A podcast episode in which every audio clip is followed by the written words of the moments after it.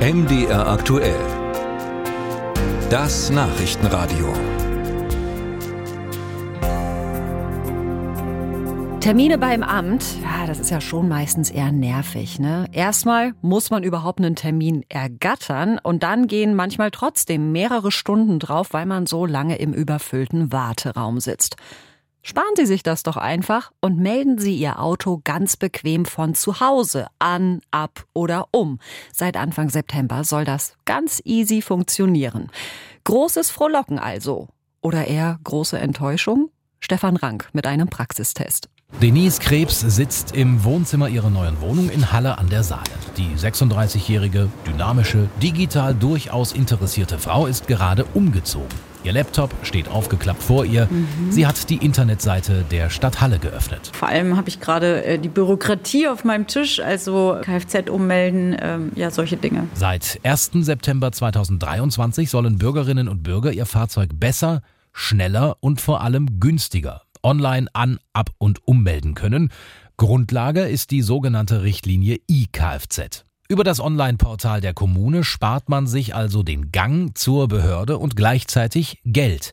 Die digitale Kfz-Erstzulassung kostet künftig 12,80 Euro statt 30 Euro bei der Zulassungsstelle vor Ort. Ich habe ähm, Automobilkauffrau gelernt und daher weiß ich halt, wie dieses Prozedere mit der Kfz-Zulassungsstelle halt abläuft. Nervt halt eigentlich. Und ähm, ja, Zeit- und Kostenersparnis, warum nicht? So jedenfalls die Theorie. Denn bei der digitalen Zulassung gilt es einiges zu beachten. Unter anderem müssen die Fahrzeugpapiere über einen neuen Sicherheitscode verfügen.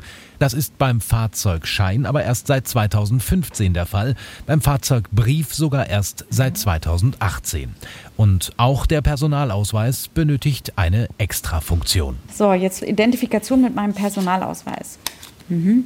Falls noch nicht geschehen, legen Sie Ihren neuen Personalausweis jetzt auf den Kartenleser und fahren Sie fort. Welcher Kartenleser? Der ADAC hat die Online-Zulassung getestet. Unternehmenssprecher Andreas Schnars mit ein paar Hinweisen. Ja, also man sollte auf jeden Fall die vollständigen Dokumente alle zur Hand haben. Und was man auch benötigt, was viele nicht wissen, ist tatsächlich der digitale Personalausweis. Also den braucht man tatsächlich hier, um sich zu identifizieren.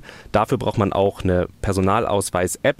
Das sollte man im Hinterkopf behalten halten, dann steht der digitalen Zulassung auch nichts mehr im Wege. Und es ist natürlich deutlich bequemer, es online zu machen und eben auch günstiger. Für Verbraucher, die wirklich alle erforderlichen Unterlagen und die digitalen Zugangsvoraussetzungen haben, ist der Online-Prozess eine gute Weiterentwicklung und eine echte Alternative. Alle anderen benötigen, wie so oft, wenn es sich um bürokratische Angelegenheiten handelt, etwas Zeit. Denn die Freischaltung der Online-Funktion des digitalen Personalausweises wird noch immer per Post verschickt. Ich kriege jetzt einen Brief, ne? Und somit endet für Denise die digitale Kfz-Ummeldung bereits nach dem ersten Schritt. Ja, also jetzt muss ich ja auf den Brief warten, weil ohne diesen PIN geht es nicht. Ich persönlich habe jetzt keine Zeit und auch keinen Termin beim Amt. Das heißt, in sieben Tagen sitze ich hier eigentlich wieder und versuche es erneut.